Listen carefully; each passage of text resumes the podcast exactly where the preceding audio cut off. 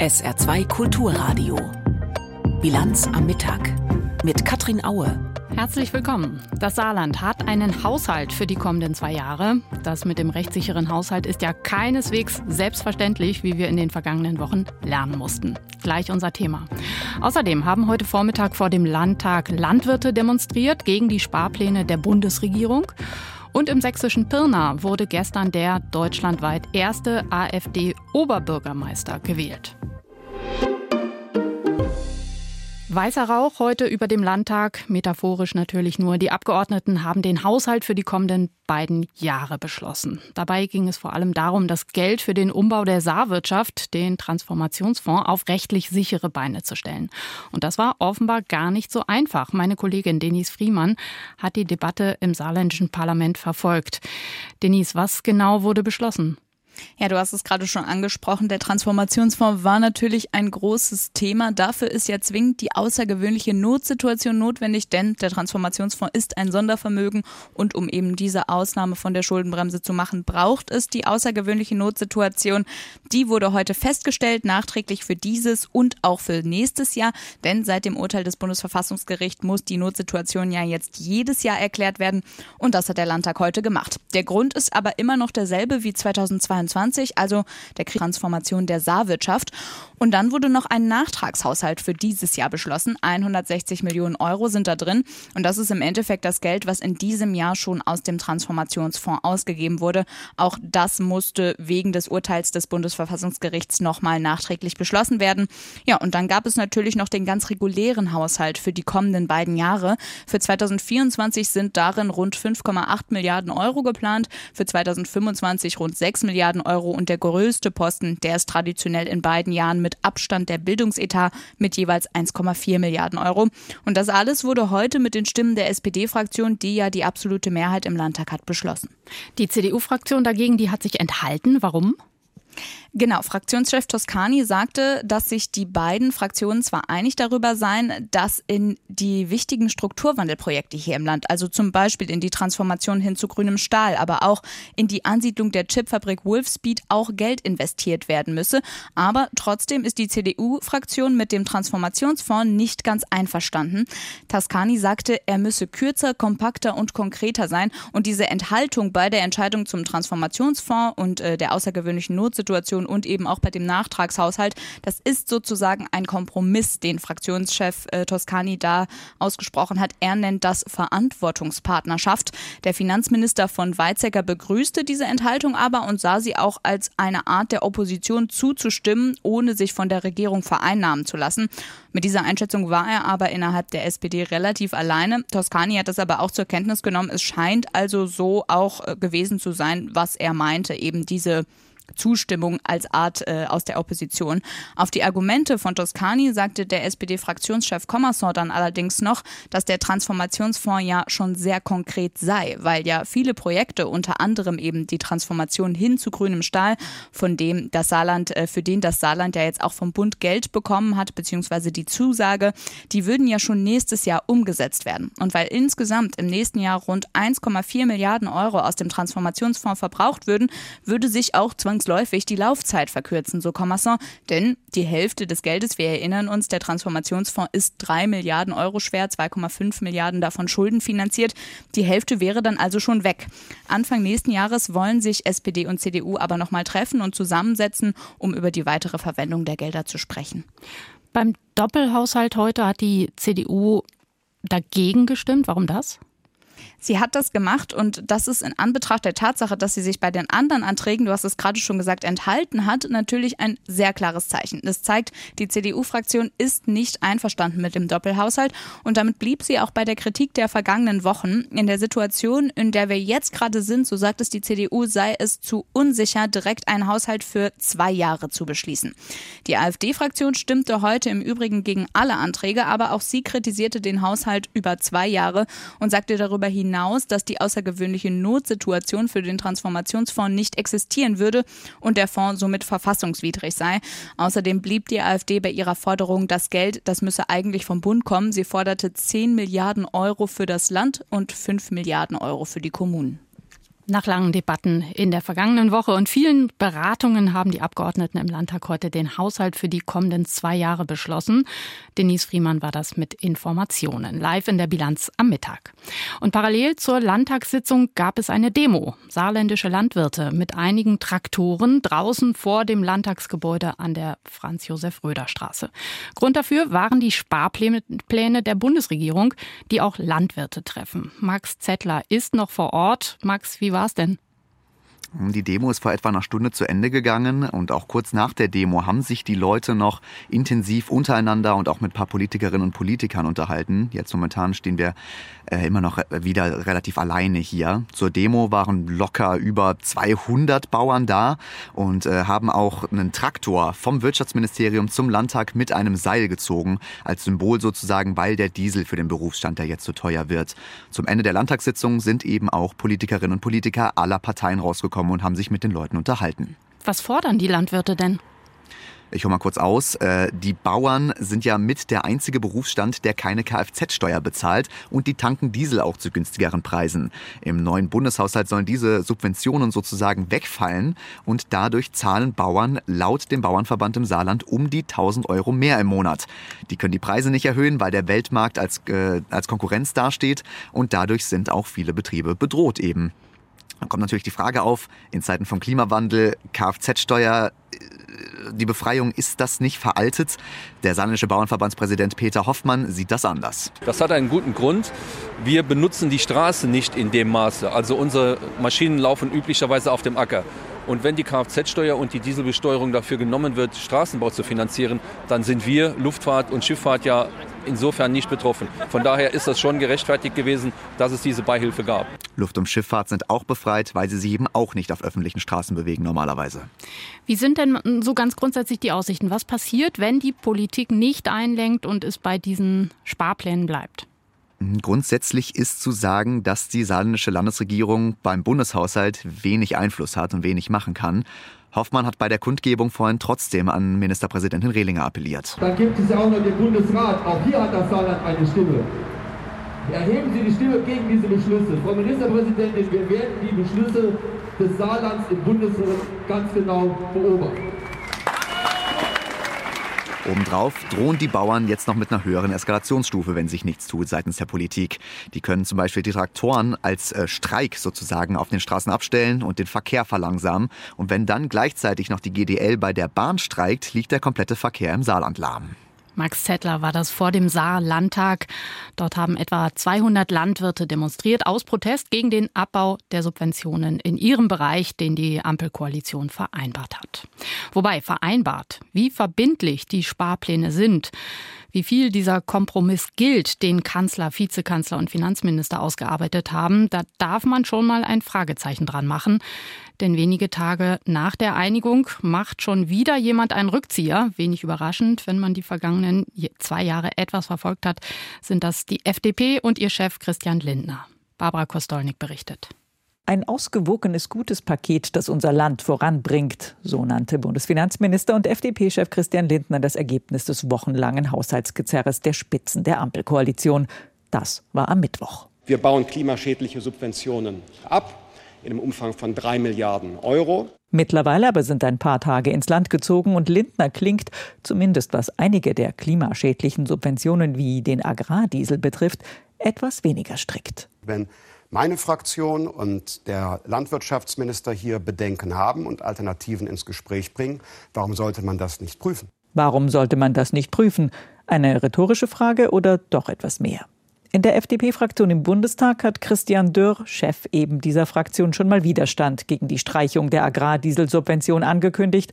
Und auch Matthias Nölke, Kreisvorsitzender der Kasseler FDP und nebenbei auch noch Initiator einer Mitgliederbefragung, die über den Verbleib der Freien Demokraten in der Ampel befinden soll, sträubt sich. Wir tragen halt grüne Themen mit, wie jetzt zum Beispiel mit der CO2-Steuer, mit dem Agrardiesel. Das wird als äh, Abbau klimaschädlicher Subventionen verkauft. Aber der Nutzen für das Klima, der darf sicherlich da bezweifelt werden und äh, trifft halt auch viele im Land, gerade die Landwirte eben ins Mark. Ebenfalls im Markt getroffen fühlt sich die deutsche Luftfahrt wegen der Kerosinsteuer, die künftig für Inlandsflüge fällig werden könnte. Und auch hier klingt der Bundesfinanzminister mittlerweile etwas luftiger in seiner Argumentation. Frage ist, ist es möglich, bei allen Inlandsflügen auf diese Steuerausnahme zu verzichten? Oder würde das nur deutsche Fluggesellschaften betreffen, aber ausländische Gesellschaften würden das Geschäft machen? Eine solche Wettbewerbsverzerrung kann es natürlich nicht geben und deshalb wird das jetzt in der fachlichen Umsetzung der politischen Einigung genau angesehen. Auch hier ist also offenbar noch Prüfbedarf.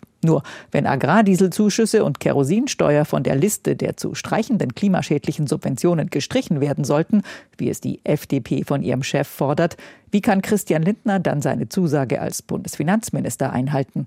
Zur Erinnerung. Wir bauen klimaschädliche Subventionen ab in einem Umfang von drei Milliarden Euro. Christian Lindner steht noch eine weitere Herausforderung ins Haus. Einige seiner Parteifreunde wollen sich mit Subventions- und anderen Fragen der Ampel künftig gar nicht mehr beschäftigen und fordern lieber nicht regieren als so regieren. Matthias Nölke etwa. Wird zwar nicht bei allen positiv gesehen, also teilweise von Funktionären auch als Majestätsbeleidigung empfunden, aber wir sind in einer desolaten Lage und nicht nur die Partei und geht auch nicht nur um die Partei, sondern vor allem auch das Land, dass das Land eben die falsche Richtung läuft. Das Ergebnis der Befragung ist nicht bindend. Dennoch merkt man Lindner an, dass er nicht erfreut ist über diese Front. Seinen Kritikern hält er entgegen. Jetzt sind wir in eine Regierung eingetreten. Da geht man nicht einfach dann wieder, wenn man eingetreten ist, weil man ja die Konsequenzen bedenken muss für das Land, im Übrigen auch für Europa. Und für die FDP, die laut jüngstem ARD-Deutschland-Trend bundesweit auf 4 Prozent kommt. Im Frühsommer ist ein Damm gebrochen. Ende Juni ist erstmals ein AfD-Politiker zum Landrat gewählt worden, im thüringischen Sonneberg. Seitdem geht es Schlag auf Schlag. Ein AfD-Bürgermeister in Ragun-Jesnitz in Sachsen-Anhalt und jetzt ein Oberbürgermeister im sächsischen Pirna. Christoph Stumptner berichtet. Schon bei den ersten Hochrechnungen zeichnete sich die Tendenz ab. AfD klar vorne. Zwar schwand der Vorsprung, je mehr Wahlbezirke ausgezählt wurden, doch trennten am Ende noch immer rund 7 Prozent den Erst- von der Zweitplatzierten. Auf der AfD-Wahlparty Freude. Insgesamt 6.500 Pirnaer Bürger und damit 38,5 Prozent der Wähler setzten ihr Kreuz bei Tim Lochner. Als erstes umsetzen werde ich dass der Oberbürgermeister von Pirna keinen Dienstwagen fährt, sondern sein Privat-Pkw. Und die Dinge, die da jetzt auf mich drauf zukommen werden, die werde ich mit Ruhe und Gelassenheit angehen. Ich werde die Mitarbeiterschaft im Rathaus versuchen, jeden Einzelnen persönlich kennenzulernen, auf Loyalität zu prüfen. Ich denke, ich bin ein guter Teamplayer. AfD-Parteimitglied ist Tim Lochner nicht. Doch reiste für seine Wahlparty auch der AfD-Landeschef Jörg Urban aus dem benachbarten Dresden an. Gerade erst hatte der sächsische Verfassungsschutz seinen AfD-Verband als gesichert rechtsextremistisch eingestuft. Am Wahlerfolg in Pirna ändert das nichts. Also wir haben heute gesehen, dass die AfD gegen Konkurrenz von der CDU, gegen Konkurrenz von den freien Wählern mit großem Vorsprung gewinnen kann. Und das ist ein Signal nicht nur für unsere eigenen Parteimitglieder, sondern eben auch für ganz Sachsen, dass die AfD tatsächlich gewollt ist. Ich denke nicht nur in Pirna, es wird im nächsten Jahr sehr spannend, die Wahl. Wir wollen ähnliche Ergebnisse erreichen, das ist ja schon verkündet, wir wollen regieren. Und Tim Lochner hat heute gezeigt, dass das geht. Zur gleichen Zeit auf der Wahlparty der CDU-Kandidatin Katrin Dollinger-Knut. Jubel gibt es hier nicht. Stattdessen kämpfen einige beim Bekanntwerden der Ergebnisse sichtlich mit den Tränen. Ein Parteienbündnis wollte die AfD in Pirna verhindern, eine weltoffene Stadt vertreten. Wir wollten es auch in die Bundesrepublik, in die Welt senden, weil wir viele Weltmarktführer hier auch haben mit ausländischen Fachkräften. Das ist ja ein wichtiges Thema für uns gewesen. Jetzt muss man einfach erst mal sehen, wie dieses Ergebnis in der Stadtgesellschaft ankommt und auch in den Unternehmen, das muss ich auch ganz klar sagen. Sagt Katrin Dollinger-Knut, die CDU-Kandidatin, hinter der sich auch SPD, Grüne Grüne und der parteilose Stadtrat André Liebscher gestellt hatten. Letztendlich ist es uns leider nicht gelungen, die AfD hier in Pirna zu verhindern. Gedrückte Stimmung auch gleich zwei Häuser weiter auf der Wahlparty des freien Wählerkandidaten Ralf Thiele. Er blieb mit 30 Prozent knapp hinter der CDU-Kandidatin zurück. Fakt ist eins, das erste Gefühl ist natürlich, dass das Image darunter leiden wird, dass äh, Investoren möglicherweise abspringen oder dass junge Leute vielleicht die Stadt meiden. Es hätte anders kommen können. Wir hätten die AfD verhindern können und das ist, glaube ich, äh, die Geschichte, die jetzt unterm Strich übrig bleibt. Doch schon bald geht die Geschichte weiter. Im kommenden Jahr sind in Sachsen nicht nur Landtags, sondern auch Kommunalwahlen. Heißt, Pirna kriegt dann neue Stadträte und die Mehrheitsverhältnisse könnten sich ein weiteres Mal verändern. Wichtig wird dabei wohl auch sein, Wähler zu mobilisieren, denn trotz lautem Getrommel aller Parteien lag die Wahlbeteiligung in Pirna, der ersten sächsischen Stadt mit einem AfD-Oberbürgermeister, bei diesen Wahlen bei 53 Prozent. Der Wahlsieg der AfD in Pirna wird auch international beobachtet. Das internationale Auschwitz-Komitee etwa schreibt, das Ergebnis sei, Zitat, ein bitteres Signal an alle Repräsentanten der demokratischen Parteien. Der Sieg der AfD sei nämlich deshalb möglich geworden, weil sich CDU und Freie Wähler nicht auf ein gemeinsames Vorgehen einigen konnten, also nicht auf einen gemeinsamen Kandidaten, wie es in anderen Kommunen in den vergangenen Wochen erfolgreich passiert ist. Jetzt weitere Meldungen von Stefan Eising. Im Roten Meer ist schon wieder ein Handelsschiff angegriffen worden.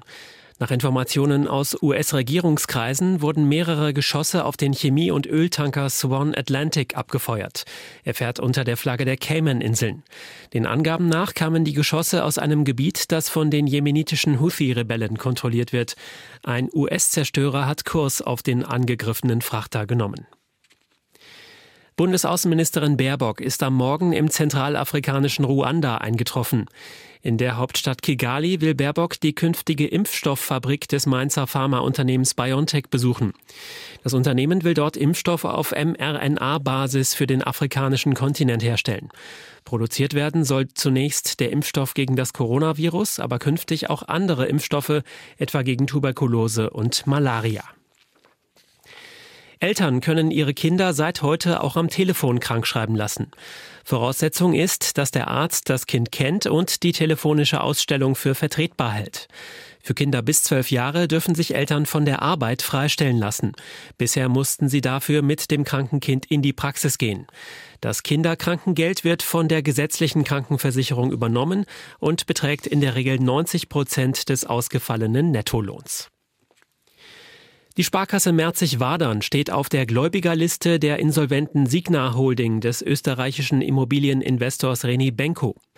Das berichtet unter anderem das Nachrichtenportal Bloomberg News, das nach eigenen Angaben entsprechende Gerichtsunterlagen einsehen konnte.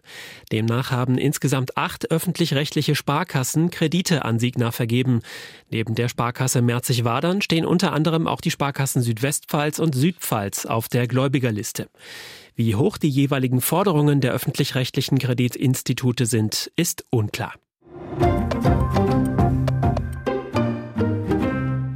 Heute Vormittag ist US-Verteidigungsminister Lloyd Austin in Israel gelandet. Er will bei seinem Besuch erreichen, dass das israelische Militär seine Kampfhandlungen zurückfährt. Bis vor kurzem haben sich die USA immer deutlich hinter Israel gestellt und den Militäreinsatz unterstützt, trotz der verheerenden Folgen für die Zivilbevölkerung im Gazastreifen. Aber international wächst jetzt die Kritik am Vorgehen der israelischen Regierung und in Israel selbst auch, wie Jan-Christoph Kitzler berichtet. Drei getötete Geiseln beschäftigen immer noch die Öffentlichkeit in Israel in diesen Stunden. Die drei Männer waren im Norden des Gazastreifens von israelischen Soldaten erschossen worden. Der Fall hat viele Menschen aufgewühlt und auch Herzi Halevi, der Generalstabschef und ranghöchste Militär, wollte bei einem Treffen mit Soldaten etwas klarstellen.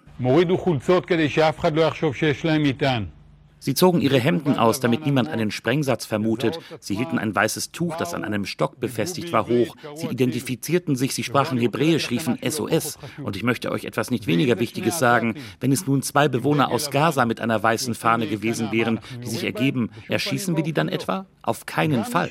Auch wenn uns jemand bekämpft, aber dann seine Waffen niederlegt und die Hände hebt, nehmen wir ihn gefangen. Wir schießen nicht auf ihn. Angesichts heftiger Kämpfe im Gazastreifen ist das offenbar nicht immer selbstverständlich. Angehörige der Geiseln sehen sich durch den Vorfall in ihrer Meinung bestätigt, dass die Kampfhandlungen die noch immer mehr als 100 Verschleppten in große Gefahr bringen könnten. Sie fordern eine erneute Feuerpause und Verhandlungen über eine Freilassung. Bis dahin gibt es markige Töne, auch von der Terrororganisation Hamas. Ihr Sprecher Khalil al-Haya mit seiner Sicht der Dinge, die der Fernsehsender Al Jazeera verbreitet hat.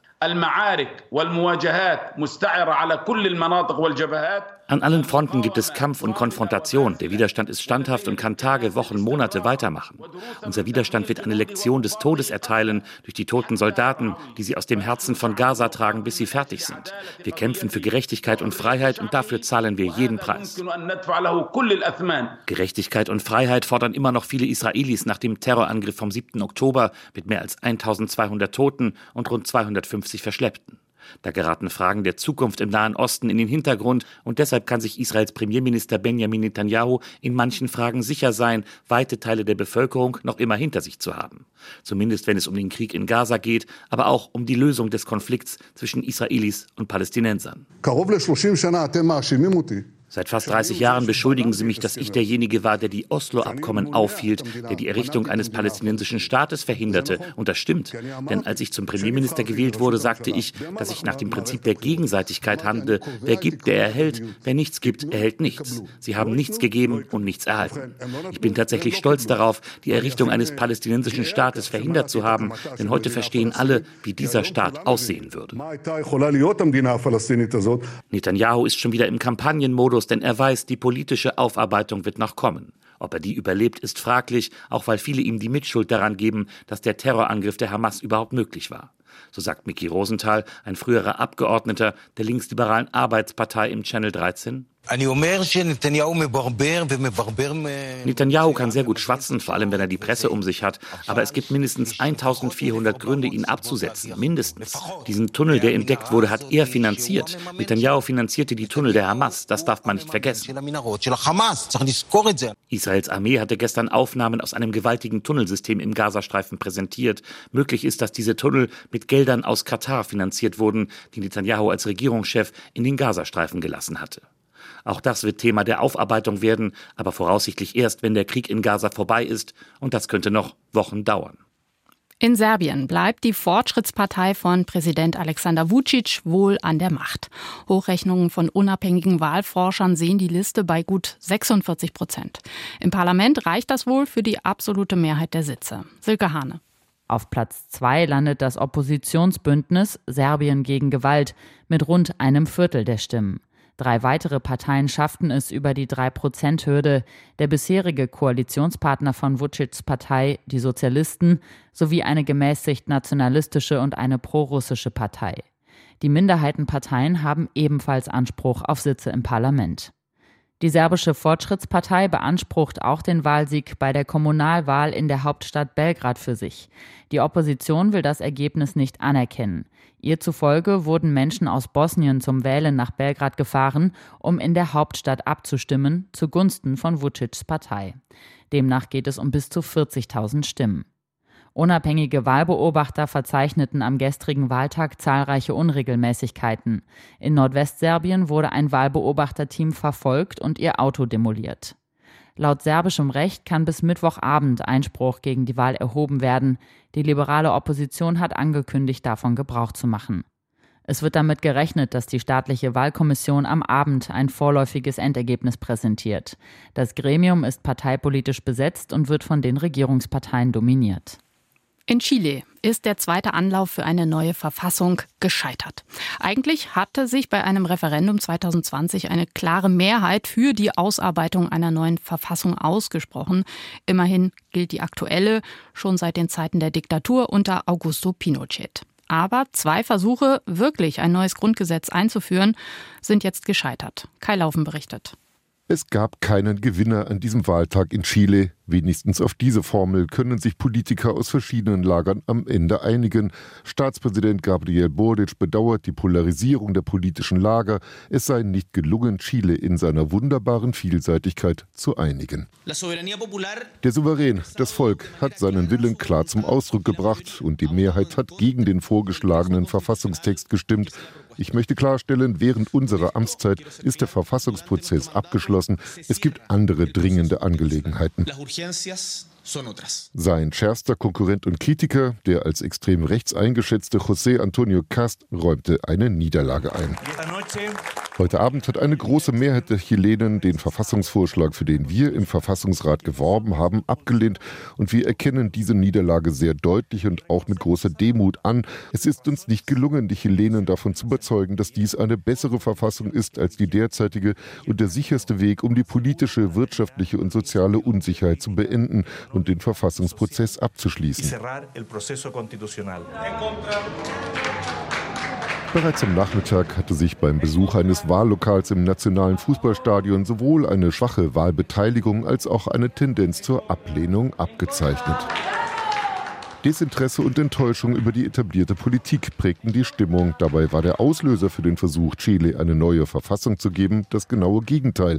2019 und 20 wurde das Land von den heftigsten sozialen Unruhen erschüttert, die es seit der Rückkehr zur Demokratie 1990 erlebt hatte. Mit der Wahl des linken Hoffnungsträgers Gabriel Boric kehrte Ruhe ein und eine verfassungsgebende Versammlung wurde gewählt. Doch ihr Vorschlag, der Chile mit einem starken Sozialstaat ausstatten und ökologisch und feministisch ausrichten sollte, fiel beim Publikum Anfang September 2022 durch. Der zweite Vorschlag wurde von einer parlamentarischen Kommission ausgearbeitet, in der die rechtsextreme Republikanische Partei von José Antonio Cast 23 der 51 Sitze innehielt.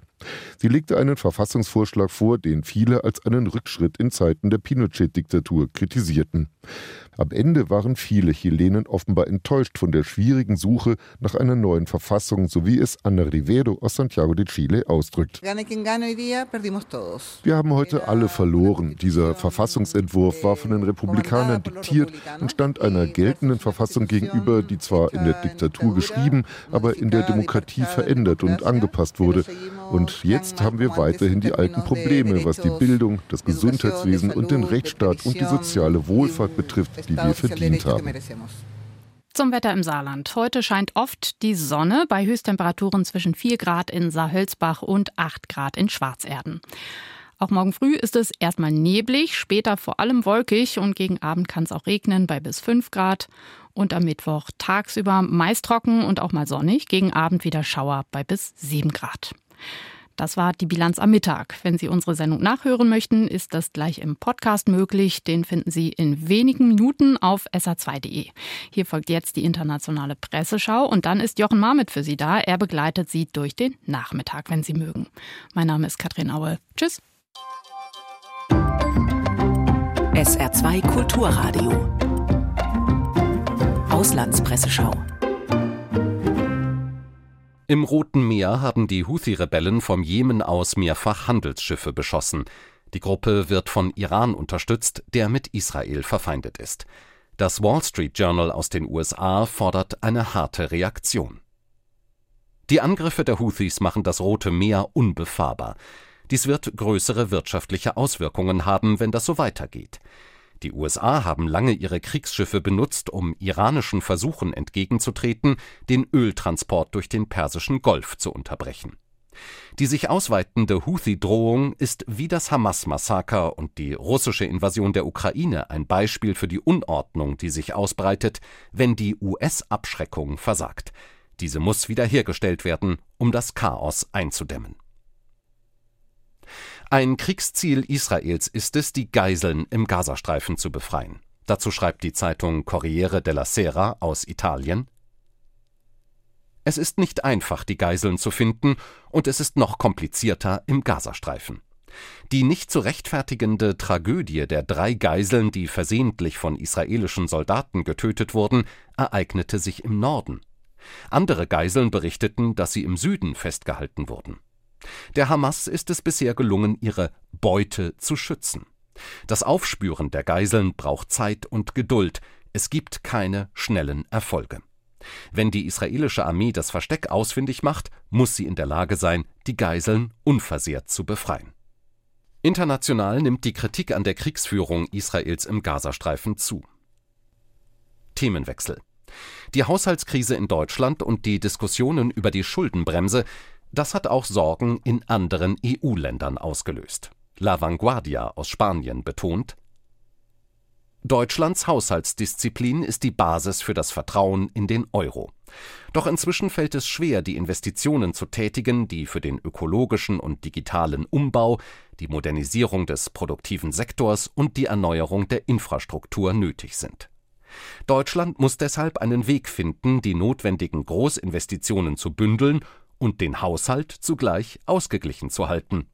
Das sieht aus wie die Quadratur des Kreises. Aber die deutsche Wirtschaft darf den Zug historischer Veränderungen nicht verpassen. Ihr Niedergang würde auch dem Rest Europas und damit dem Vertrauen in den Euro schaden.